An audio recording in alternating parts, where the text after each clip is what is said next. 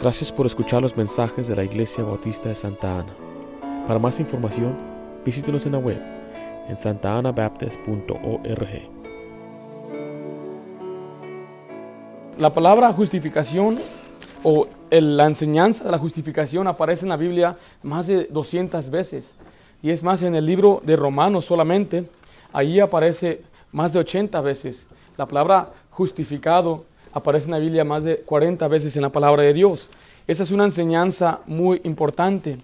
Eh, a la pregunta es, ¿qué significa la justificación? Si usted ve ahí, puede escribir justificación, quiere decir de ser declarado justo o estar bien con Dios. Estar bien con Dios. Eso es simplemente, sencillamente, lo que quiere decir la justificación. Simplemente quiere decir estar bien con Dios, bien delante de Dios. Eh, hay diferentes maneras de explicarlo. Eh, hay quienes han usado un- una ilustración de vestiduras, porque la justificación es que Dios nos da su justicia de Él. Nosotros no somos justos, pero Dios sí es justo.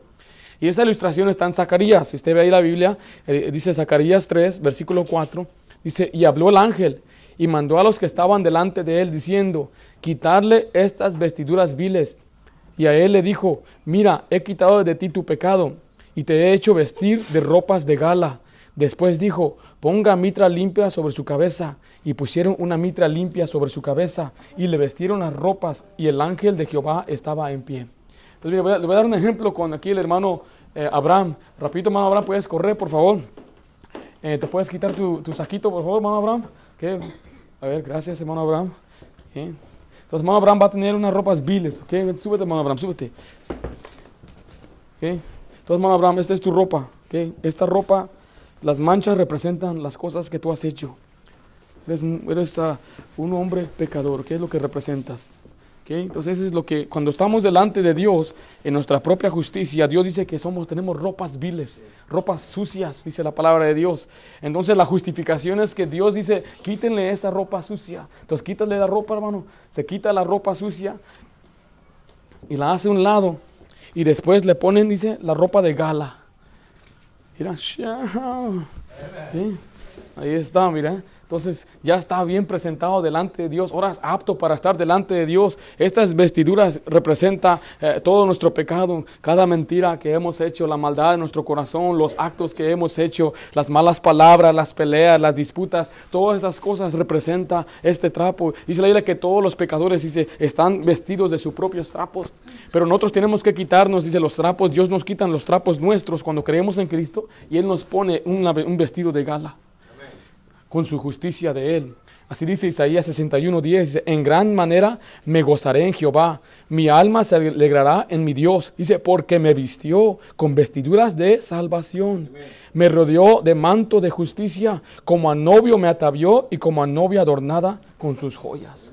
Dice, cuando nos salvó, dice que era, lo adornó y se lo cubrió con su propia justicia. Entonces, cuando Dios ve a un pecador, vamos hermano Slider, puedes venir por acá, por favor, rapidito hermano Slider. Ponte acá en este lado tú para que te vean acá. Tú ponte esta aquí. Ah, Póntela así nada más, ¿ok? El hermano Slider, el, eh, vamos a decir que él se llama el señor Slider. Y aquí está, él, él es el cristiano. Entonces Slider, él no ha creído en Cristo. Entonces cuando él se para delante de Dios, Dios ve su pecado. Y dice, mira cuánto pecado tiene este hombre. Es pecador sumamente. Todo el pecado está en él. Y cuando ve a Abraham, ya después de que él recibió a Cristo, recibió la justicia de Dios, él no ve pecado. Dice, él es como que Abraham no tuviera pecado, como que si nunca hubiera pecado. Y eso es exactamente lo que es la justificación. Es como que si nunca hubiera pecado. ¿Qué pasó con el pecado? Cristo lo cargó.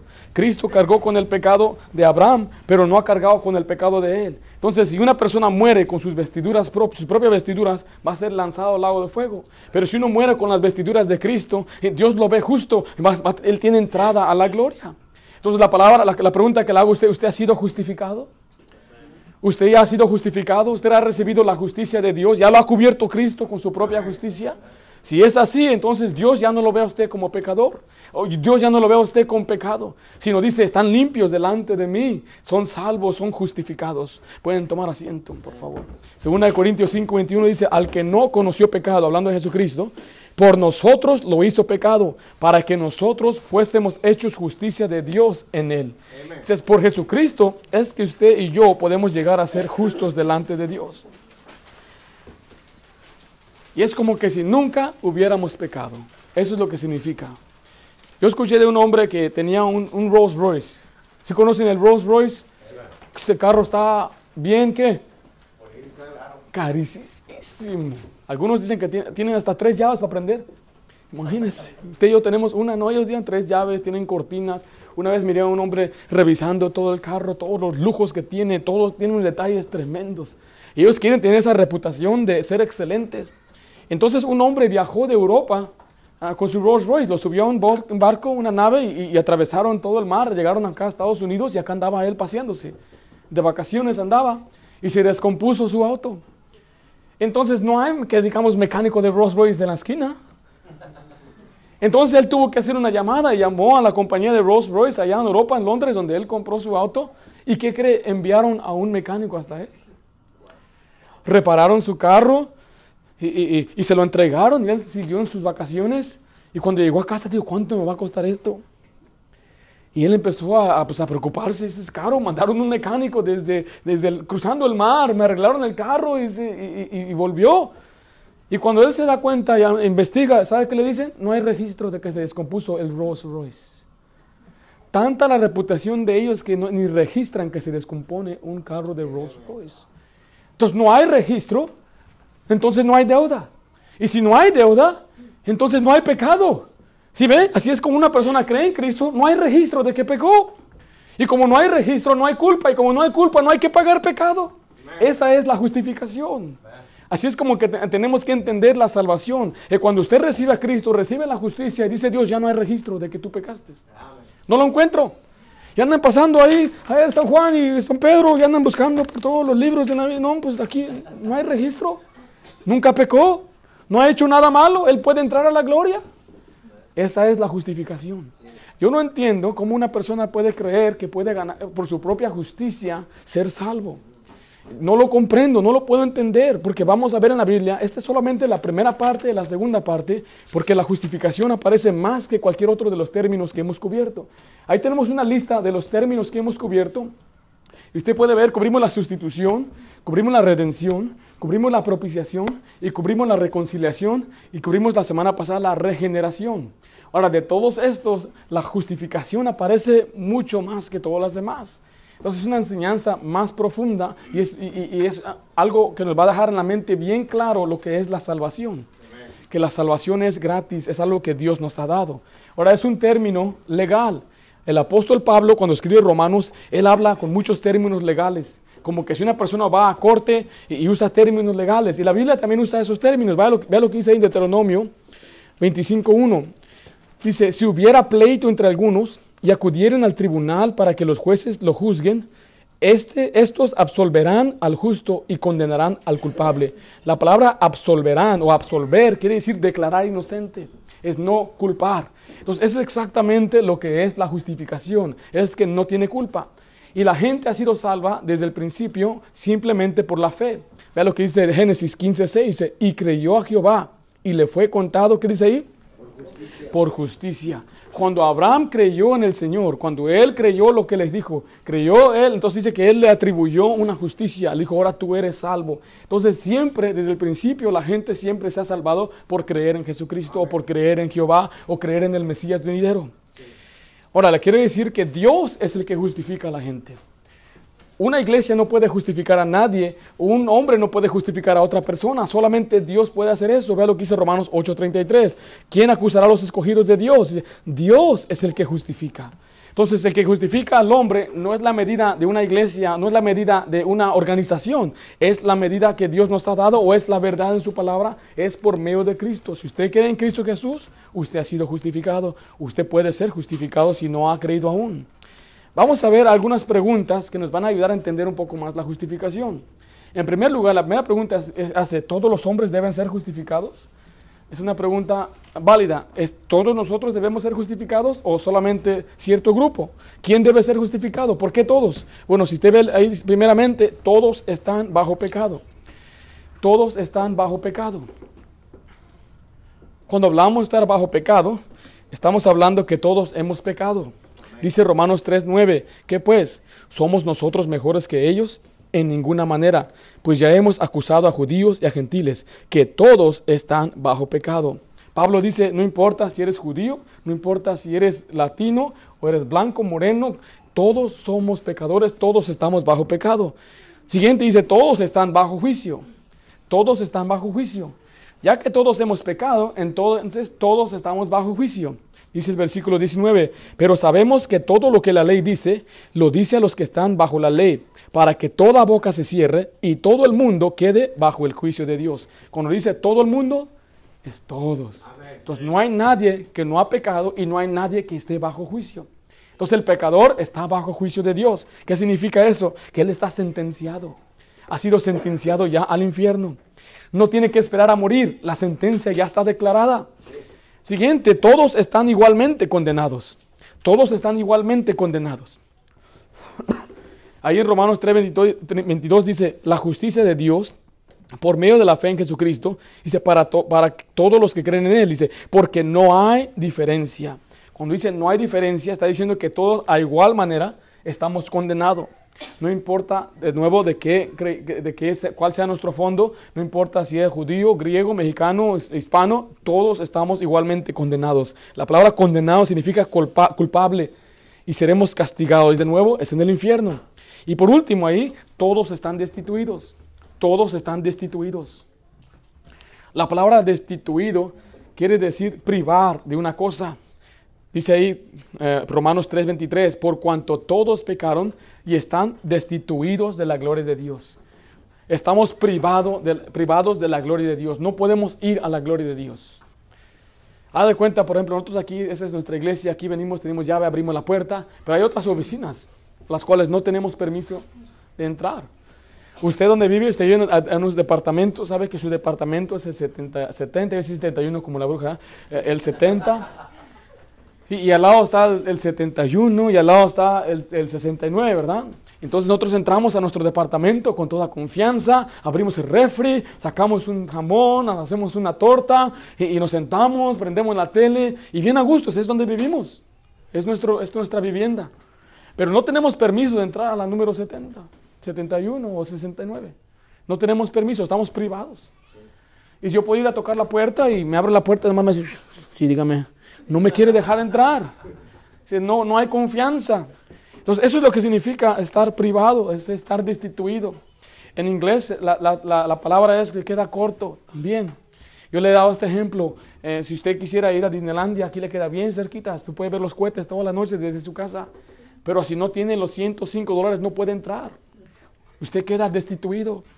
Pero solamente tengo 100 dólares. No importa, necesitamos los 105 dólares. Dice aquella señora con tanta autoridad, ¿verdad? No, 105, si no, mira, le llama security. Viene el security con el, ratón Miguelito, su, placa de ratón Miguelito, y te saca del, lugar. Entonces, estamos destituidos. Dice la isla que por nuestro pecado, todos estamos bajo pecado, todos estamos bajo juicio, todos estamos igualmente condenados y todos estamos destituidos de la gloria de Dios. Entonces, ¿quién necesita ser destituido? Digo, ¿quién necesita ser justificado? Todos. Todos necesitamos ser justificados. La siguiente pregunta es, entonces, ¿qué es ser justificados? Ahí vamos a ver algunos pasajes que nos van a explicar esto. Primeramente, quiere decir ser perdonado. Ser perdonado. Dice Romanos 4, del 7 al 8, diciendo, bienaventurados aquellos cuyas iniquidades son perdonadas y cuyos pecados son cubiertos. Y bienaventurado al varón a quien el Señor no inculpa de pecado. Este hombre ha sido perdonado porque ha sido justificado. Entonces es como que si nunca hubiera pecado. Ya les di una explicación de eso. El siguiente quiere decir ser salvo de la ira. Ser salvo de la ira. La Biblia dice que Dios nos salva del pecado. Yo he hablado con personas que a veces me han dicho es que Dios vino, Jesucristo vino para salvarnos del pecado. Dice, pero la pregunta es, ¿a dónde nos lleva el pecado? El problema es a dónde nos lleva. y nos lleva al infierno y esa es la ira de Dios, dice ahí en Romanos 5.9, pues mucho más estando ya, ¿qué dice ahí? Justificados en su sangre, por él seremos salvos de la ira. ¿Cuál ira? Del infierno. La, Biblia dice que hay una segunda muerte y hay mucha gente hoy en día que no quiere creer que exista un infierno. Piensan que usamos el infierno como una táctica para asustar a la gente, para manipularla, para controlarla. Pero no, eso no es verdad porque también les damos la solución. Si yo dijera, si usted no viene a la iglesia se va a ir al infierno, esa es manipulación porque eso es no lo que la Biblia dice. Si yo le dijera a usted, mira, si usted no es fiel y, es más, si no da, o, si no apoya, o si no ayuda, o si no vive de esta manera, te vas a ir al infierno. Eso es darle, infundir terror a la gente. Pero no solamente les estamos enseñando la realidad, sino que le damos la solución. Sí. Es como quien dice, ten cuidado por aquel, por aquel camino, hay peligro. Eh, y usted dice, ah, nomás me quiere manipular, vamos por aquel camino. ¿Será usted una persona tonta a seguir su camino? Mire, no te tomes esta, me di cuenta que hay, es veneno. Ah, solamente me quiere manipular, me quiere infundir terror. No, te estamos advirtiendo, te estamos diciendo la verdad. Sí. Y la Biblia dice que usted puede ser justificado y ser salvo de la ira de Dios. Hay veces la gente dice, no, el infierno no existe. Le dije, Señor, el infierno es, es, real, pero usted no tiene que ir ahí. Nadie tenemos que Jesucristo ya murió por nosotros. Él nos puede justificar para que no tengamos que ir al infierno. Entonces, una persona que ha sido justificada, ha sido perdonada, ha sido salvo de la ira. Siguiente, es ser reconocido o contado como justo. Es ser reconocido o contado como justo. Eso significa ser enumerado o contado de entre los justos. Si yo digo, eh, hubo una pandilla de, cuatro muchachos que robaron en un banco y me miran a mí y dicen, él es uno de ellos, él está contado con ellos. ¿Sí se me entendían lo que dice? Me contaron entre los rateros, yo no fui. Entonces dice la Biblia que cuando una persona que en Cristo y se nos cuenta con los justos, somos añadidos con los justos, estamos enumerados entre ellos. Vean lo que dice ahí Romanos 4.9. Es, es pues esta bienaventuranza solamente para los de la circuncisión, o sea, los judíos, o también para los de la incircuncisión. Dice, porque decimos que a Abraham le fue contada la fe por justicia. La palabra contada aparece ocho veces en el capítulo 4 de Romanos. Por eso yo le animo a usted que usted lea la palabra de Dios, léala cuidadosamente, y siempre que he hablado con personas que me dicen que la salvación se pierde, eh, le digo, ¿usted ha leído Romanos? Es que Romanos es un libro tremendo y solamente en el capítulo 4 aparece esta, palabra fue contado, significa de atribuir la justicia de Dios, se nos dio, se nos impuso a nosotros. ¿Qué es ser justificado? Es tener paz con Dios, tener paz con Dios. Romanos 5.1 dice, justificados pues por la fe, tenemos paz para con Dios por medio de nuestro Señor Jesucristo. Cuando una persona entonces es justificada, cuando cree en Cristo, recibe la justicia de Cristo, esa, eh, eh, le atribuye la justicia, entonces ahora tiene paz para con Dios. Siguiente es gloriarse en la esperanza. Gloriarse en la esperanza. Recuerda que por nuestros pecados estamos destituidos de dónde? De la gloria de, de, la gloria de Dios. Pero ahora, cuando uno cree, vea lo que dice ahí en Romanos 5.2, porque también tenemos entrada por la fe a esta gracia en la cual estamos firmes. Dice, y nos gloriamos en la esperanza de qué? De la, gloria de Dios. La palabra ahí gloriarnos dice que nos alegramos, nos gozamos. ¿Por qué? Porque ahora podemos entrar a la gloria de Dios. Antes por nuestro pecado estamos destituidos, estamos privados, pero ahora ser justificados, ahora por eso nos gozamos que tenemos entrada a la gloria de Dios. Yo tengo entrada al cielo. No sé cuándo el Señor me va a llamar, yo espero que uno pueda sobrevivir hasta su venida, pero si un día el Señor me lleva, ya sea en edad o enfermedad, como sea, eh, yo tengo entrada a la gloria. Y por eso nos gozamos, nos gloriamos en esa esperanza. El ser justificado es entonces finalmente ser reconciliado a Dios, ser reconciliado a Dios. Varias de las palabras que hemos ya estudiado, eh, ¿sí ve que van a la mano con esta palabra? Dice Romanos 5:10, porque si siendo enemigos fuimos, dice ahí, reconciliados por Dios por la muerte de su Hijo, mucho más estando reconciliados seremos salvos por su vida. La razón por qué uso ese pasaje es porque está en contexto con Romanos 1, 5.1 y 5.2, que habla de ser justificado.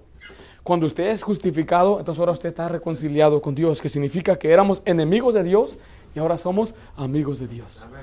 Entonces, si usted ha sido uh, justificado, Si usted ha creído en Cristo, usted todos estos principios que hemos visto le aplican a usted.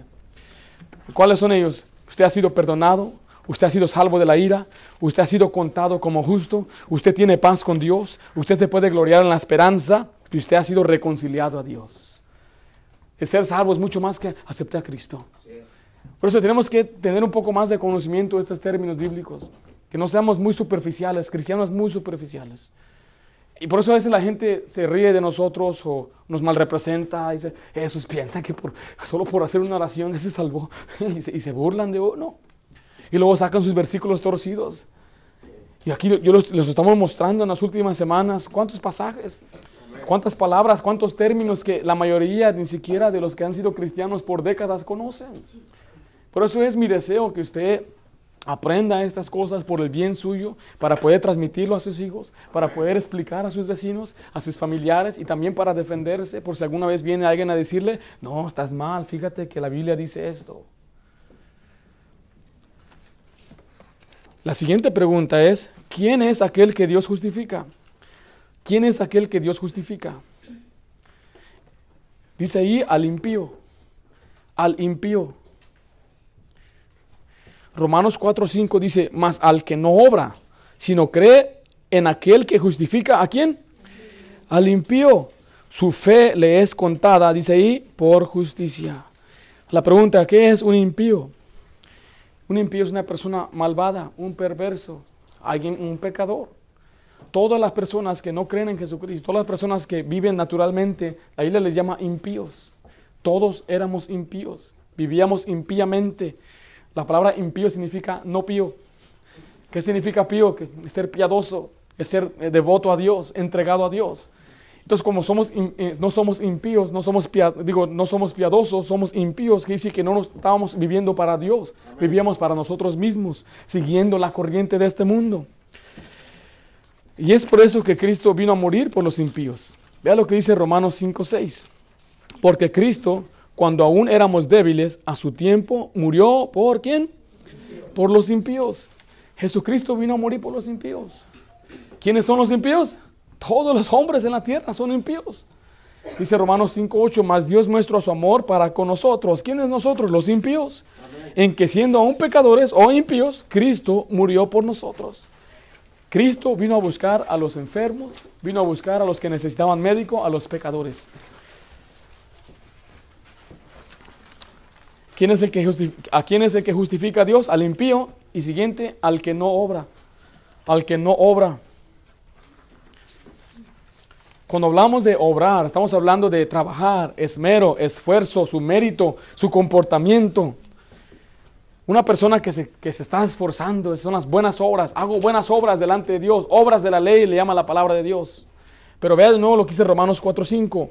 Mas al que no obra, sea, está hablando a gente que no hace cosas buenas, al que no lucha, al que no tiene buena conducta, al que no vive piadosamente, sino cree en aquel que justifica el impío, su fe le es contada por justicia. Entonces, ¿quién puede ser justificado? La persona que no obra. Y ese es un una doble, doble filo, decir a una persona, hey, no tienes que hacer cosas buenas para ser salvo. Eso suena interesante. ¿Quiere decir que yo puedo vivir mi vida como sea y pues de todo modo soy salvo? Bueno, dice la Biblia que Él justifica al limpio. Y espero que Dios te cambie, espero que el Espíritu Santo ya te pueda redarguir y, y, te acercas más y escuches predicación y el Señor empieza a obrar y empieza a cambiarte, empieza a quitarte las cosas malas. Nos deja, ya no somos vivir una vida como impíos, sino ahora vivimos una vida como justos, como justos bíblicos que obedecen a Dios. Pero vea, es exactamente la ilustración que Jesucristo dio en Lucas 18. Dice ahí, voy a leer el pasaje, dice, a unos que, que confiaban en sí mismos como justos. Ve, aquí está hablando de ciertas personas que se creían justas en su comportamiento. Dice, y menospreciaban a los otros, dijo también esta parábola. Dos hombres subieron al templo a orar. Uno era fariseo y el otro publicano. El fariseo, puesto en pie, oraba consigo mismo de esta manera. Dios, te doy gracias porque no soy como los otros hombres, ladrones, injustos, adúlteros, ni aun como este publicano. Ayuno dos veces a la semana, doy diezmo de todo lo que gano. Mas el publicano, estando lejos, no quería ni aún alzar los ojos al cielo, sino que se golpeaba el pecho diciendo, Dios, sé propicio a mí, pecador. Os digo que éste descendió a su casa justificado antes que el otro, porque cualquiera que se enaltece será humillado, y el que se humilla será enaltecido. Vea el cuadro que el Señor pintó aquí. Habían dos personas en el templo. En la Biblia los publicanos tenían mala fama, mala reputación, eran tranzas, y, era gente despreciada. Eh, haga cuenta, si usted va a México, son como la judicial. Eh, ah, gente que en verdad era aborrecida y odiaba por el pueblo. Cualquier político de, nuestra hispano, de nuestros países hispanos así era. Y andaba él pues en el templo, se golpeaba el pecho y decía, Señor, sé propicio. Estaba pidiendo que el Señor y se le tomara la culpa, que él mismo eh, pudiera perdonarlo. Porque él decía, yo no, no, ni siquiera levantaba la cabeza de tanta vergüenza. Pero vino el fariseo, el religioso, con sus vestiduras largas, con su pelo enrollado, como lo tenían los, los rabinos y, los, y todos los, uh, los maestros de la ley. Y él alzaba su cabeza, Dios, gracias por mí, Dios. Yo doy gracias, porque mira, yo no soy como este malvado, Señor. Y empezó a halagarse su propia justicia. Yo voy a la iglesia. Yo doy mi diezmo, Señor. Yo no soy un adúltero, no soy un borracho. Y empezaba a listar todas las cosas buenas que él hacía y hasta despreciaba al publicano. Y decía, más este malvado aquí perverso. ¿Qué está haciendo él? Señor, yo sé, tú sabes quién soy yo. Y él se fue en su orgullo a su casa. Y el pobre publicano aún se fue humilde a su casa, con lágrimas derramando en su, rostro, ah, porque él reconocía la necesidad de ser salvo. Y dijo, ese publicano, ese fue justificado, ese fue salvo. Pero este fariseo, a pesar de que vivía una vida religiosa y una fachada tremenda, dice, él se fue al infierno, porque él estaba dependiendo de sus obras. Una persona debe depender de Jesucristo para ir al cielo no debe depender de sus obras, porque nadie es suficiente bueno. Nuestras obras son como trapo de inmundicia. Las cosas buenas que hacemos no sirven para salvarnos. Algunos piensan que es como una balanza. Si hago más cosas más buenas, entonces Dios me va a dar recompensar. Pero ¿qué tal de las cosas malas? Le preguntaron al presidente Trump. Dice, ¿alguna vez tú has orado a Dios? Dice, no, nunca he orado a Dios. Dice, ¿alguna vez has recibido a Cristo? Dice, mira, te voy a decir la verdad. Por cada mal que yo hago, yo solamente trato de hacer un bien para rectificar. Ese es el pensamiento humano. El humano piensa que al hacer cosas buenas puede rectificar lo malo que hizo. Pero Dios dice, no, tú necesitas ser limpio completamente. Necesitas unas vestiduras limpias porque estás sucio. No puedes rectificar tu pecado. Imagino que Trump muchas veces dio mordidas para salirse de algún problema legal que tuvo. Pero él está con sus trapos sucios. Si es que niega a Cristo. No importa quién sea, hasta que tenga apariencia de piedad, tiene todo este pecado en ellos. Y Dios ve a un hombre pecador y dice, tienes que quitarte esas ropas. Yo quiero ponerte las mías de gala, de justicia, para que seas limpio y puedas pararte limpio delante de mí. Me decía un hombre cuando ganábamos almas, pero es que para ser salvo uno tiene que limpiar sus vestiduras. ¿Sabe que siempre pecamos? Y siempre que pecamos dice, se te ensucian. Le dije yo, es que yo tengo las de Cristo. Esas nunca se ensucian, dijo. Ay, sí, ¿verdad? Cuando tú tienes las de Cristo, nunca más ya serás sucio. Eso nos debe motivar entonces a vivir vidas justas delante de Dios. Ya que nos justificó delante de Él, nos ha declarado justos, no quiere decir que ya somos perfectos, sino que ahora tenemos que intentar trabajar, hacer lo más posible en agradecimiento, porque Él ya me hizo limpio. Entonces ahora voy a vivir de esa manera, para agradar a mi Dios, agradar delante de Dios. Hay una contradicción que mucha gente piensa que es contradicción. En Santiago dice que la fe sin obras es muerta. Dicen, ahí está, ¿verdad? Si la fe, las, eh, sin, sin las obras, la fe es muerta. Ahora, ¿una fe muerta es una fe? ¿Un perro muerto es un perro o ya deja de ser perro? Sigue siendo obra, sigue siendo fe, ¿no? La Biblia dice que hay lo que es la incredulidad y lo que es la fe. Una fe muerta aún es fe. Hay que revivarla. Ahora dice la Biblia que la persona que tiene la fe muerta dice que es delante de los hombres. Abraham se justificó delante de los hombres en Santiago y nosotros nos tenemos que justificar delante de Dios. Porque el hombre ve solamente lo exterior, pero Dios ve el corazón. Por eso uno tiene que poner su confianza en Dios, porque a pesar de que se mire bien delante de los hombres y no, está bien delante de Dios, hablando en posición de justicia, entonces va al infierno. Por eso es importante entender esta parábola del publicano y del fariseo. No dependa de sus obras, pero haga obras. No dependa de portarse bien, pero pórtese bien. No dependa de ir a la iglesia, pero vaya a la iglesia. Todas esas cosas son importantes, pero no dependa de ellos. Dependa entonces solamente de las vestiduras de Jesucristo. Usted pone su fe en Jesucristo, entonces Dios le va a atribuir su justicia de él. La próxima semana vamos a cubrir esos tres puntos que dice, ¿cómo puede Dios justificar al culpable? Siguiente, ¿puede un hombre ser justificado por sus buenas obras? Y número tres, ¿puede un hombre ser justificado solo por creer? Es lo que vamos a aprender la próxima semana. Vamos a orar.